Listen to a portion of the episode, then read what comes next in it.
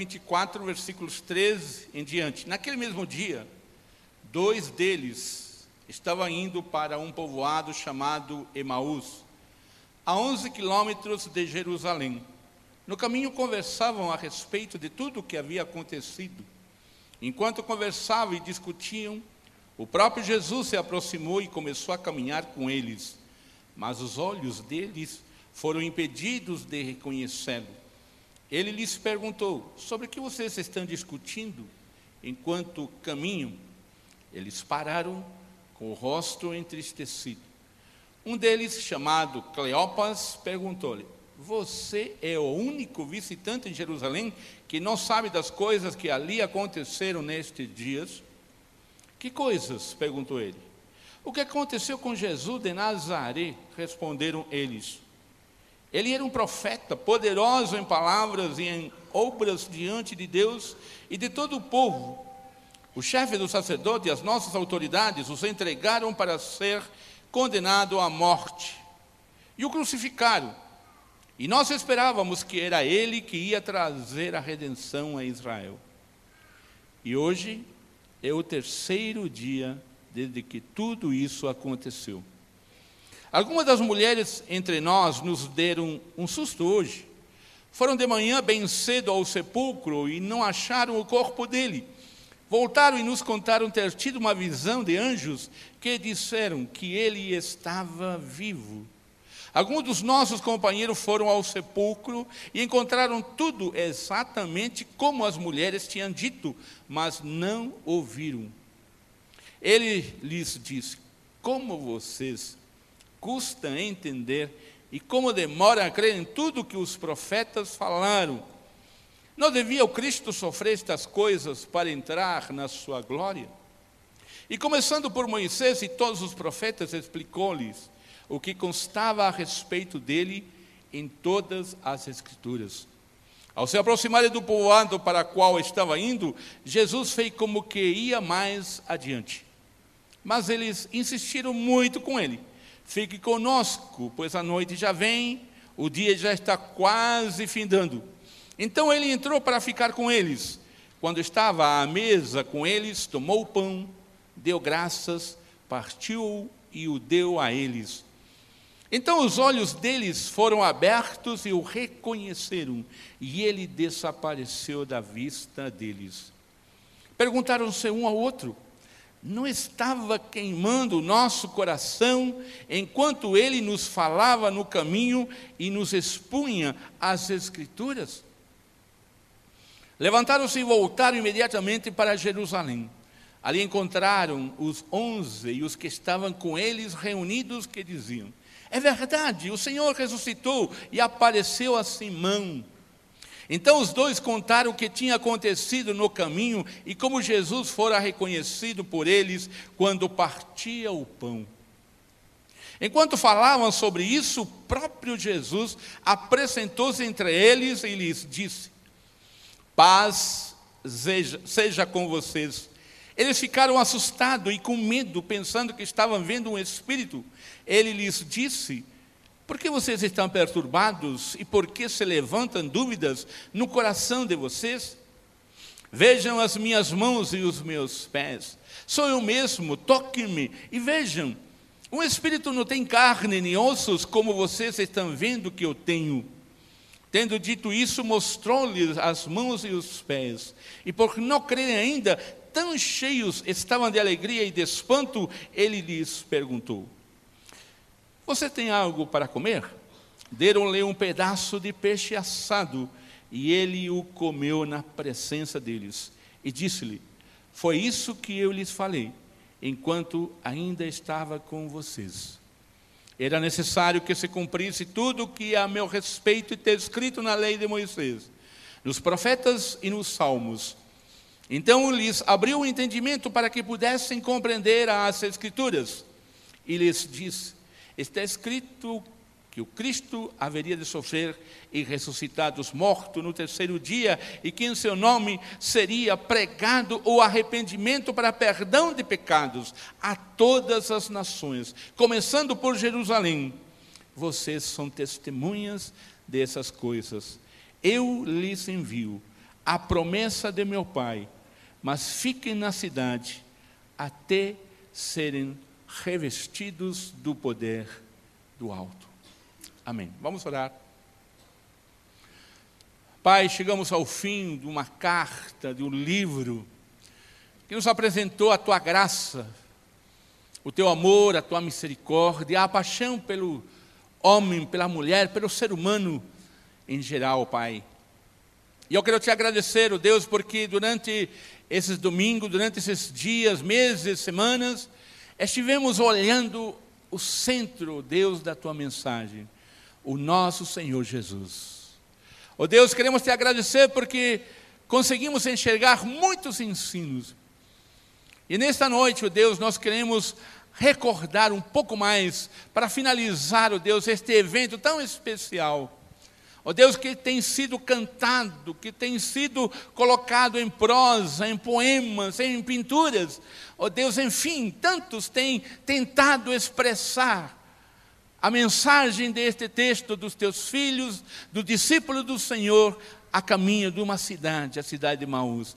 Deus, que nesta noite, esse mesmo Espírito que inspirou teus servos para registrarem esse evento, esse mesmo Espírito esteja falando a cada coração, revelando a tua verdade, a tua vontade, revelando o teu querer, falando a cada coração. Ó oh Deus, assim como foi a presença marcante junto àqueles que estavam ali no caminho a Emaús, e nesta noite o Senhor também marque as vidas.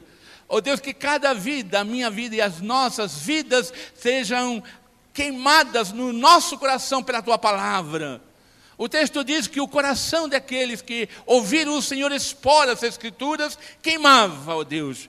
E nesta noite nós queremos sentir, ó Deus, o teu Espírito queimando o nosso coração, pela tua palavra, pela tua ação, pelo teu poder, pelo teu carinho, pela convicção do pecado, da justiça e do juízo vindo através do teu Santo Espírito.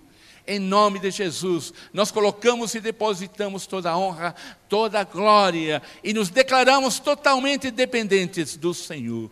Em nome de Jesus. Amém. Amém.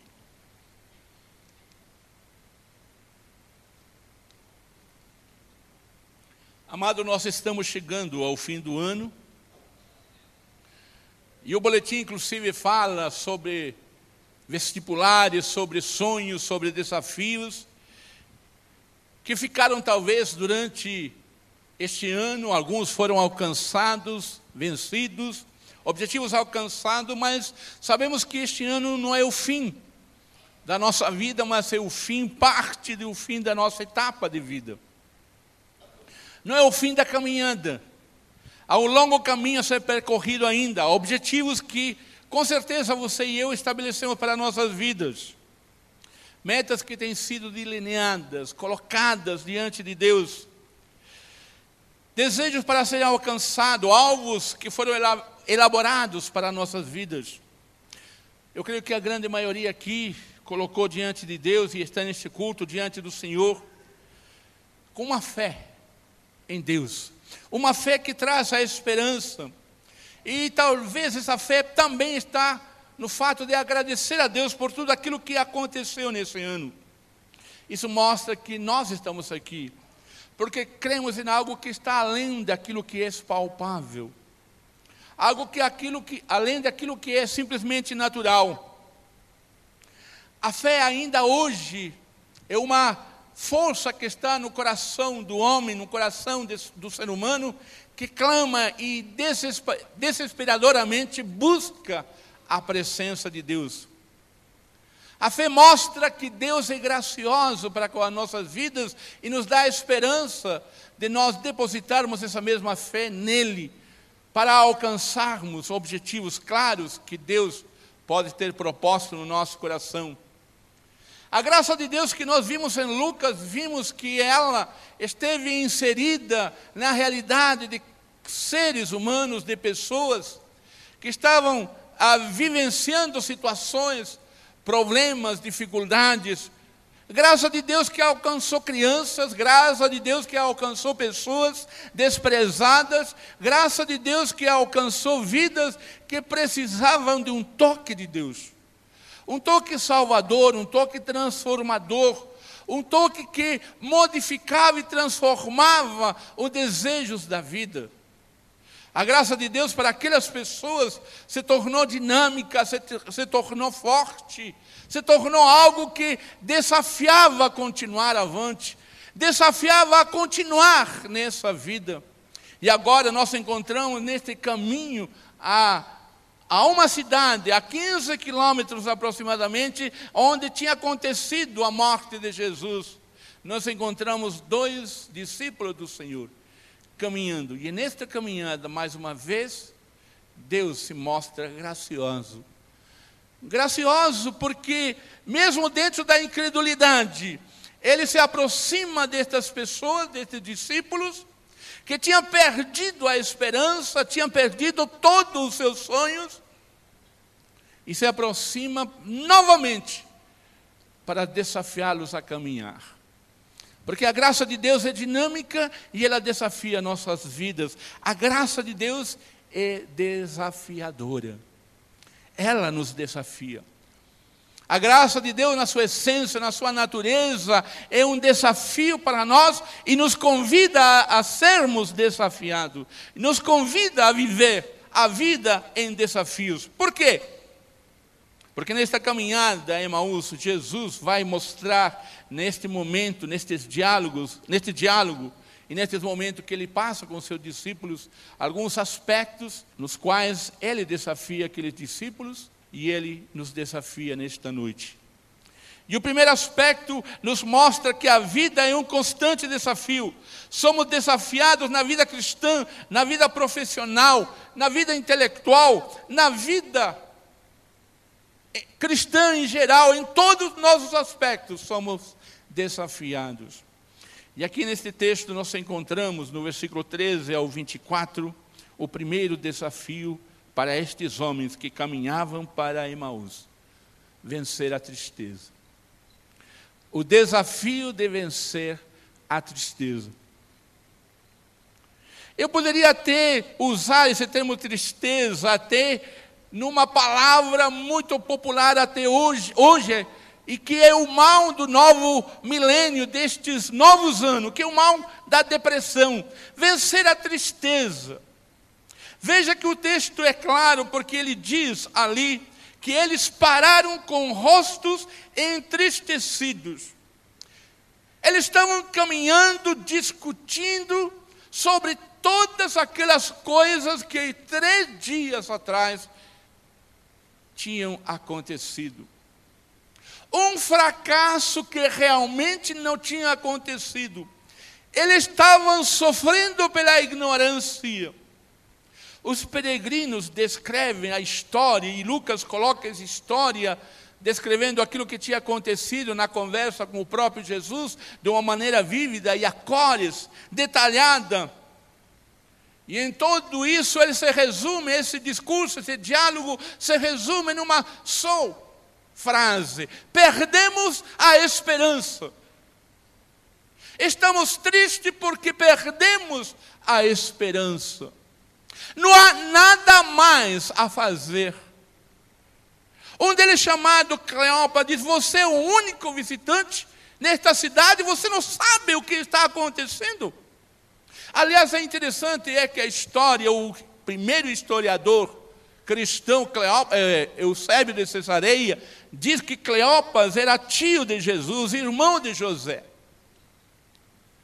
O próprio tio estava ali e não reconheceu o seu sobrinho, nós não sabemos porquê, mas ele estava contando ali: olha, nós perdemos três anos e meio, talvez, da nossa vida, nós acreditamos numa coisa que parece que é uma farsa.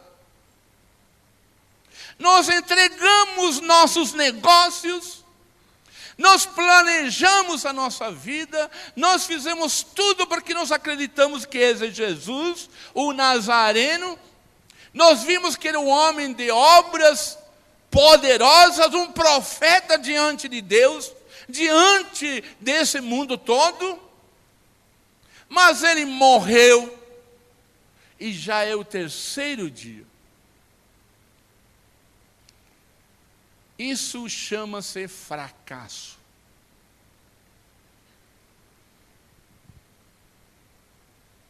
E Jesus se aproxima para saber um pouco mais, e junto a estes, entre aspas, fracassados, Jesus caminha. Se eu pudesse dizer, Jesus gosta de caminhar com os fracassados. Porque à luz daquela história que esses homens contaram, nada mais havia a fazer. Embora eles tinham ouvido a respeito da ressurreição, nós ouvimos umas mulheres falarem que uma visão de anjo que ele está vivo. E se você observar o versículo 11 e 13, a palavra que eles, ah, ou melhor, as mulheres ao falarem, o discípulo diz: Olha, estas mulheres falam coisas loucas. A palavra, essas coisas parecem loucuras, é uma palavra que os médicos da época usavam para falar a uma pessoa que está extremamente ah, com uma febre muito elevada, estava em um estado febril e estava delirando. E estes dois ouviram a respeito disso, eles estavam lá ouvindo a respeito da ressurreição de Jesus. Eles não acreditaram nas mulheres não acreditaram na visão de anjos, não acreditaram no milagre de Deus e eles continuam a caminhar para Emaús, quase 15 quilômetros, curtindo o fracasso. Mas Jesus, ao perguntar ali, os convida para vencer a tristeza. Esses dois que estavam no meio do grupo, quando as mulheres falaram, no QG apostólico, podemos chamar, vai embora para a sua cidade. Eles estão voltando para Emaús. Porque os sonhos que eles tinham, tinham sido derrubados. Jesus nos mostra neste texto que, embora aparentemente ele não saiba das coisas, como estes homens entendiam, ele faz parte do projeto de Deus. Ele sabe de todas as coisas. Ele conhece e examina o coração destes homens, com certeza. E Lucas diz que eles estavam tristes, porque seus negócios, seus sonhos tinham ido água abaixo. Jesus gosta de caminhar com fracassados. Jesus gosta de caminhar com aqueles que estão sentindo-se fracassados. Porque ele sabe exatamente, porque ele ouviu exatamente o que uma pessoa com suas esperanças, ou duas pessoas com suas esperanças colocadas em um projeto, vê esse projeto findar, acabar e não ter mais esperança, mesmo que umas mulheres, como o caso de Maria e outras mulheres, tenham dito: olha, parece que Jesus ressuscitou. Nós tivemos uma visão. Era uma visão, era uma loucura para aqueles homens. E eles preferiram, antes do milagre, curtirem o fracasso. Quantas vezes você e eu somos encarados diante de uma realidade, onde nós somos pisados por uma situação que consideramos e olhamos para trás e dizemos: fracassamos. Isso nos leva à tristeza e à depressão. E eu sei que não é fácil viver debaixo de uma marca quando você diz ou ouve, você está fracassado. Você perdeu o seu negócio, você perdeu ou descontrolou-se nas suas finanças, você perdeu o rumo da sua vida, você não sabe quem está caminhando ao seu lado. Saiba de uma coisa: Jesus gosta de caminhar com fracassados. Jesus gosta de caminhar com fracassados, porque ele nos desafia para o segundo aspecto: entender o projeto divino. A morte não é o fim da história. A Bíblia diz que as obras seguem os justos, lá no livro do Apocalipse. No caso de Jesus, o projeto divino era impor, era trazer a, trazer a morte da morte. O dia em que a morte morreu foi o dia da ressurreição do Senhor. O projeto divino não estava truncado. O projeto divino não estava parado.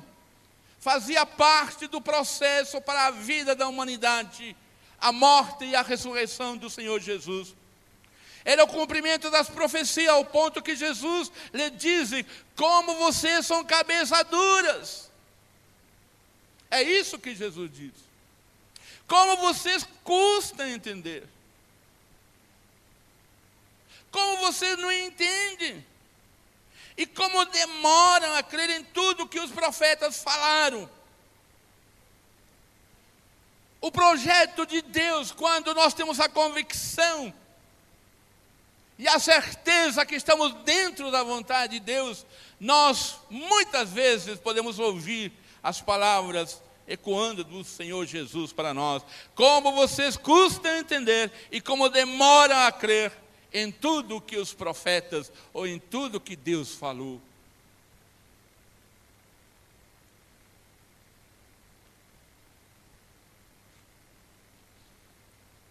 Em 1975, em Brasília, num apartamento, eu chorava pela minha terra eu chorava de saudades pela minha família, colocava música do meu país, chorava, lágrimas corriam.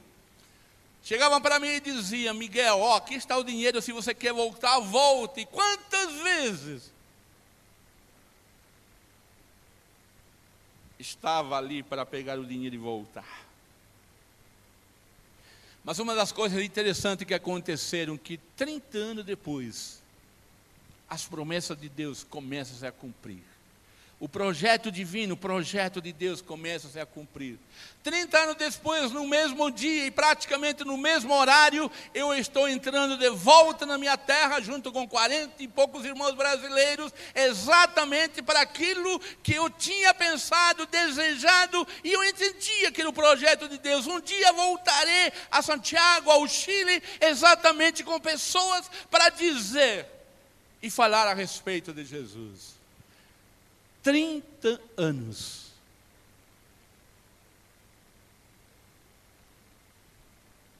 Talvez Jesus me diz muitas vezes: Ah, Miguel, como você é cabeça dura. Como você custa entender. E o texto diz: Não devia o Cristo sofrer estas coisas para entrar na sua glória. O sucesso e os objetivos não são fáceis de ser alcançados. O projeto de Deus, o único sonho de Deus que Ele tem é ter uma grande família, passa pelo sofrimento. Para entrar na glória, Jesus precisava passar pela cruz. Entrar na glória, o nosso sucesso é passar pelo sofrimento. Atalhos são desprezíveis. Satanás já tinha tentado isso no deserto. Ele tinha tentado o atalho. Mas Jesus conhecia o projeto divino. Esses discípulos não entendiam o projeto de Deus. É por isso que Jesus diz: Olha, como vocês custam de entender. Já tinha falado, eu já tinha ensinado, e os profetas já tinham falado, Moisés já tinha dito, os salmos também dizem a mesma coisa. O Messias precisa de sofrer. Para vocês terem a vitória, eu preciso morrer e ressuscitar ao terceiro dia. Entender o projeto divino é que precisavam estes discípulos do Senhor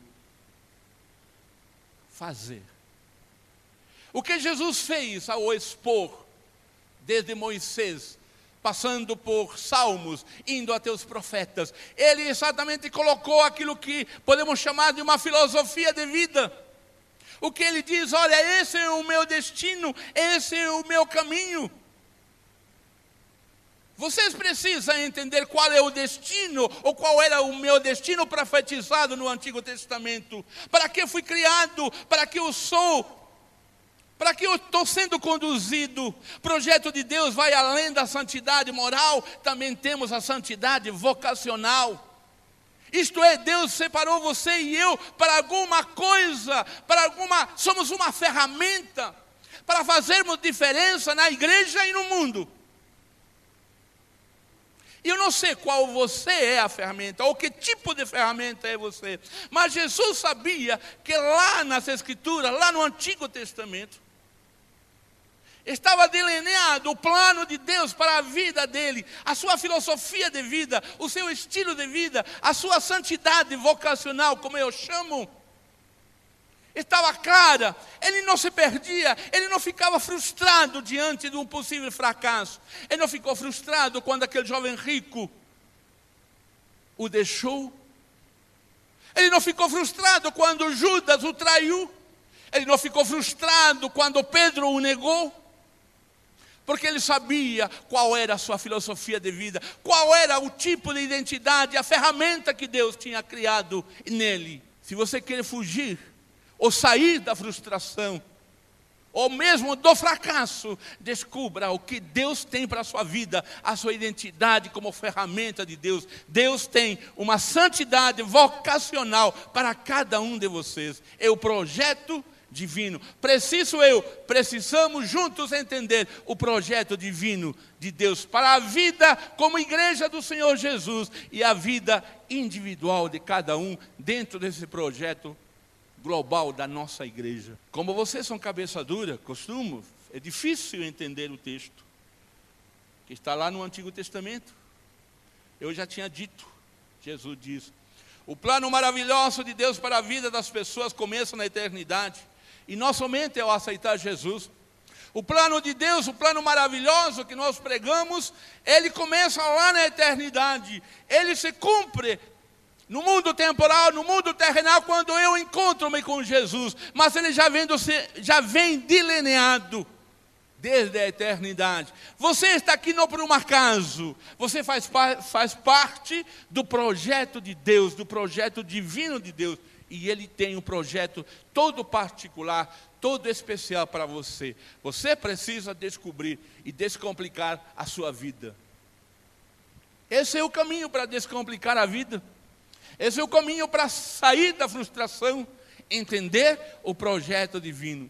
Os discípulos estavam tristes porque não entendiam o projeto divino. Esse é o desafio desta noite para você: entender o projeto de Deus para a sua vida. Você veio nesta noite aqui exatamente para ouvir isso. Que nesta noite você pode tornar visível e trazer para a terra o projeto eterno que Deus tem para você. O terceiro aspecto que nós temos de desafio é que Jesus celebra e nos convida a celebrar a criação. que me chama a atenção nesta história não é somente a ressurreição, mas é o corpo da ressurreição. Me chama a atenção como o projeto de Deus é diferente do pensamento humano. Os discípulos esperavam um fantasma, um espírito. Enquanto os discípulos de Maú e aqueles que estavam em casa tinham uma ideia a respeito dos acontecimentos, Jesus caminha rumo a outra visão. Enquanto eles caminhavam, não enxergavam o Senhor, ele aparece. Eles contam a história dos acontecimentos e o Senhor dá a interpretação correta. Mas o que me chama a atenção é quando ele diz: Vejam, um espírito não tem carne nem ossos como vocês estão vendo que o tem. E tendo dito isto, mostrou-lhe as mãos e os pés. E ainda lhe pergunta: Você tem aqui algo para comer? O que eu entendo neste texto é que ali há uma, não é uma divinização do corpo humano, mas há uma apresentação da criação de Deus, possivelmente olhando uma nova criação. Mas eu estou pensando agora no corpo humano de Jesus, quando ele diz: Você tem algo aqui para comer? E eles deram um peixe e comeu na presença dele. Por que será que Jesus comeu na presença dele? É algo tão natural. É que Jesus vivencia todas as nossas, ou vivenciou todas as nossas limitações. Por isso que ele entende você e eu. Porque o natural que nós vivenciamos, excetuando o pecado, esse natural ele também o viveu. É por isso que Lucas é chamado de aquele escritor que apresenta de um lado mais profundo essa humanidade do Senhor Jesus. É aquele que se aproxima das crianças, é aquele que chora, é aquele que ri, é aquele que canta, é aquele que alegra-se é aquele que consta a história, que não gosta da história. Nós lemos e vemos essa palavra ali tão bonitinha, parábolas. E às vezes tira da nossa cabeça a riqueza da naturalidade do Senhor Jesus, contar história, que é um grande desafio para nós que somos professores, pregadores, podermos contar histórias que possamos enxergar a realidade humana e trazer o céu para a nossa terra. Apresentar o corpo de Jesus e dizer, e comeu na presença dele, é para mim apresentar as limitações humanas que ele vivenciou, para me ensinar a vencê-las. É por isso que ele chora, ele sente, ele chama as crianças, ele beija, ele abraça, ele repreende, Celebrar a criação para mim é tornar Jesus tão humano, mas não limitado, evidentemente, mas tão humano que ele encarna a nossa realidade. Como certa vez eu disse, uma noite neste mesmo púlpito, e quando ele caminhava pelas ruas de Jerusalém, na sua sandália entrava a poeira, um sol escaldante, com certeza ele transpirava, ele suava como hoje à tarde, talvez você suou, transpirou com esse calor de Campo Grande. Aqui está gostoso, ar condicionado. Mas são coisas que me chamam a atenção, porque muitas vezes eu me sinto incomodado por N situações, sinto-me frustrado, sinto-me com raiva, sinto-me incomodado. E eu preciso pensar nessa criação de Deus na minha vida. E eu não sei quantas vezes você para para olhar a figura, um corpo de uma criança, por exemplo. E não sei quanto você celebra a criação do corpo dessa criança, bem feito, bem formado, como as coisas vão acontecendo, como a cadeia alimentar lá na, no meio da selva, quando assisto as reportagens, eu fico pensando impressionante como que essa criação funciona. Talvez você não seja tanto para essas viagens que eu faço, como alguém poderia estar viajando na maionese, mas não é não, porque cada vez que eu vejo essas informações, eu vibro, porque eu sei que é criação de Deus. O que eu vejo com Jesus nesse texto é que ele comeu na presença deles, é um ato tão natural, do dia a dia. Ele nos mostra e nos diz que Ele está conosco no dia a dia. Celebre a criação. Isto é a espiritualidade, eu posso até dizer, a espiritualidade também é brasileira. A espiritualidade também é brasileira. Ela sofre o calor, ela sofre os problemas do ônibus, ela sofre o dia a dia, como Jesus sofreu. Lembre-se que ele foi um carpinteiro, quanto trabalho não teve que entregar para alguém e dizer: Olha, aqui está o trabalho. Eu preciso receber aquilo pelo qual trabalhei. Quantas vezes ele ficou sem ser pago no seu trabalho? Ele era um carpinteiro, eu posso imaginar. Não é errado, não é pecado trabalhar, e não é errado, não é pecado deixar de receber. Quem não paga está errado. Mas já pensou nesses momentos, esses eventos em que você perde a noção do tempo? Eu olho para estes eventos e comeu diante deles e eu penso, puxa vida, como será que Jesus reagiu nessas circunstâncias? Tendo dito isso, mostrou-lhe as mãos e os pés e perguntou: Tem o um lanche aí? Se fosse hoje, tem um x-salada? Né? O Léo ia gostar, pastor Léo, tem peixe? Em quarto lugar, o aspecto desafiador está a alcançar todos os homens.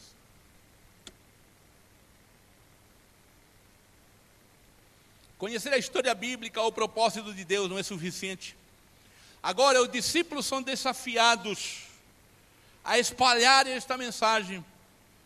Novamente, Lucas aponta a necessidade dos discípulos entenderem as Escrituras.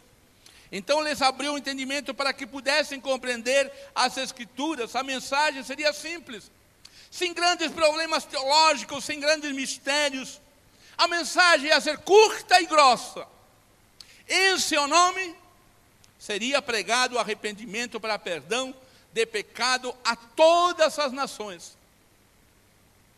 É possível que a tradução também seja seja pregado o arrependimento para perdão de pecado de todas as nações. Possível as duas traduções, a Bíblia latino-americana tende por esta última tradução. Isto é, o pecado nacional, o pecado do país, o pecado estrutural. Mas o importante é que o arrependimento seja pregado tanto às pessoas, como tanto às estruturas. Arrependimento dos pecados. Isto é um projeto antigo. Porque o Senhor Jesus está usando novamente as Escrituras. Ele é feito através do sofrimento. As pessoas são instrumentos para efetivar esta, este alcance do Evangelho. As pessoas são testemunhas. Há uma parceria de Deus. Ele diz: Olha, espere em Jerusalém, até que do alto você receba o poder do Espírito Santo aqueles fracassados, aquelas pessoas que estavam entristecidas, ainda o próprio Jesus passa a confiar. É como se Jesus dissesse: Olha, mesmo que vocês sentiram-se fracassados, eu continuo acreditando em vocês. No segundo século, contava-se uma história mais ou menos o seguinte: era uma fábula e dizia-se que Jesus tinha chegado nos céus, e ele chegou, chamou os anjos, e os anjos perguntaram: Senhor, o que, que aconteceu? E ele contou toda a história. E os anjos perguntaram: Mas, Senhor, e o Senhor quem deixou lá embaixo? Eu deixei doze discípulos. E se eles fracassarem? E ele diz: Não tenho mais ninguém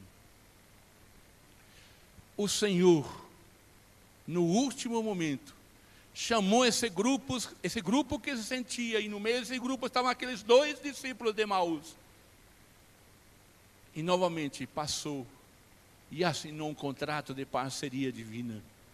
Espere em Jerusalém até que do alto seja revestido do poder de Deus, porque vocês vão anunciar o projeto que é desde a eternidade. É um projeto antigo, não é um plano B, é o plano original. Não é uma carta da manga que apareceu porque eles, Deus, foi pego de surpresa quando o homem, Adão, pecou.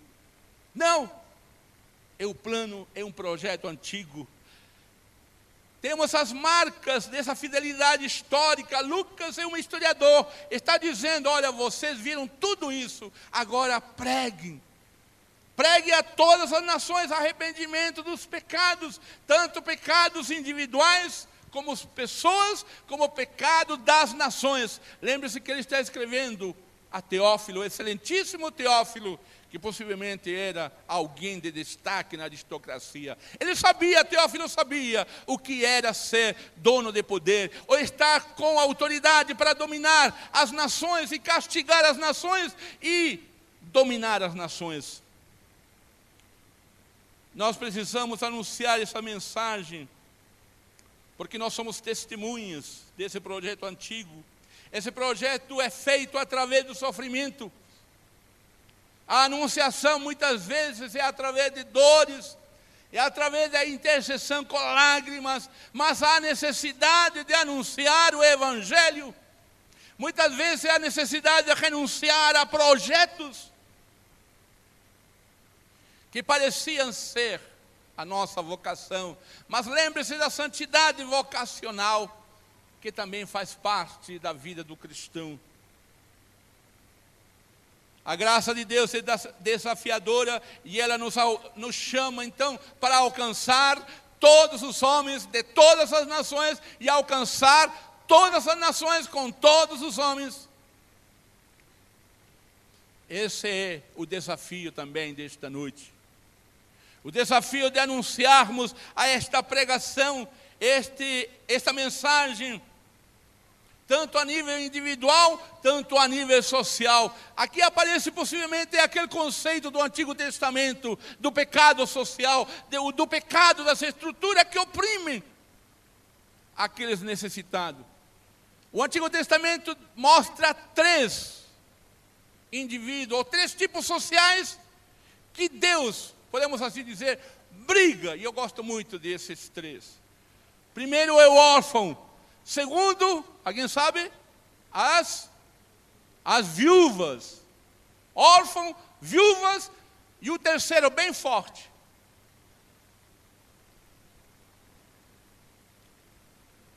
Ah? Não ouvi. Os estrangeiros. Obrigado. Está lá na Bíblia. alcançar todos os homens. É o projeto de Deus. Meu amado irmão, qualquer objetivo, qualquer trabalho, qualquer estratégia que não tenha esse objetivo de alcançar pessoas, estamos patinando, estamos andando no vazio. A graça de Deus é desafiadora. E aí nós vimos então os desafios nesta noite para mim e para você. Jesus nos mostrou então esses aspectos, alguns aspectos na caminhada de Maús. Jesus mostrou para nós esses desafios. Podemos recordar esses desafios agora. Primeiro, vencer a tristeza no século 21, nesta pós-modernidade, onde somos geração do faz rápido, de faz todas as coisas, onde somos chamados e somos avaliados por resultados, onde somos oprimidos e onde somos entristecidos, Ele nos chama a vencer a tristeza. Nesses dias eu falava com alguém e disse: Ah, eu deixei um emprego. Por quê? Ah, as metas são inalcançáveis. Isso traz tristeza? Claro que traz. Entender o projeto divino, aquilo que eu chamo a santidade vocacional. Santidade vocacional descomplica a vida. E se você quiser saber como de descobrir essa santidade vocacional, já estou anunciando, né? Não é o caminho do saber, não. É teologia pessoal e relacional próximo ano. Descomplicando a vida.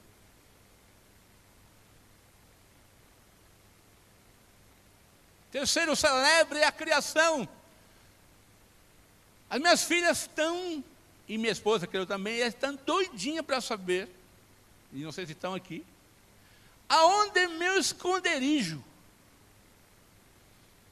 Uma vez eu saí, eu descobri o um lugar debaixo da árvore ali. Eu deito e eu curto a criação. Eu não adoro a criação, mas eu vou lá e, e fico orando. Porque a criação é linda demais. Quem passou pela Cordilheira do Santo, que o diga. Celebre a criação. Celebre o corpo que Deus lhe deu. Sei que tem um monte de doenças. Não celebre as rugas, mas celebre aquilo que Deus criou. Celebre a sua família. Celebre aquilo que está ao redor de você. Celebre o prato de arroz com feijão que está na sua mesa. Celebre. Deus precisa de ser celebrado. na sua criação. E depois que você vence a tristeza, entende o projeto divino, celebre a criação, vai e anuncia a todos os homens. Não é para ficar calado, é para ir, é para anunciar, é para dizer que há um meio de vencer a tristeza. E quando eu estou em tristeza, alguém está comigo. Como os discípulos de Maús tinham um companheiro, como aquela música diz, divino companheiro no caminho. Tua presença? Estava ali a presença do Senhor. Entenda o projeto divino, celebre a criação e alcance todos os homens. Essa é a graça de Deus desafiando você e eu nesta noite. A graça de Deus é desafiadora.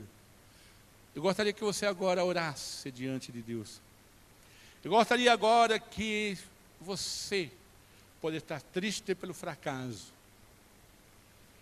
Você pode estar buscando esse projeto.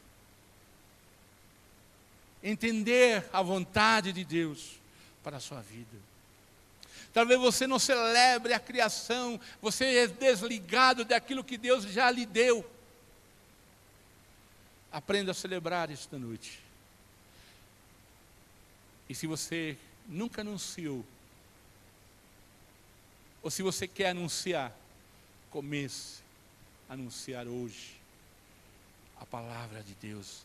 Arrependimento a todas as nações. Os homens que se arrependam. E as nações também que se arrependam. As nações, como nações, também precisam de arrependimento. O projeto de Deus e desafio de Deus é da graça do Senhor.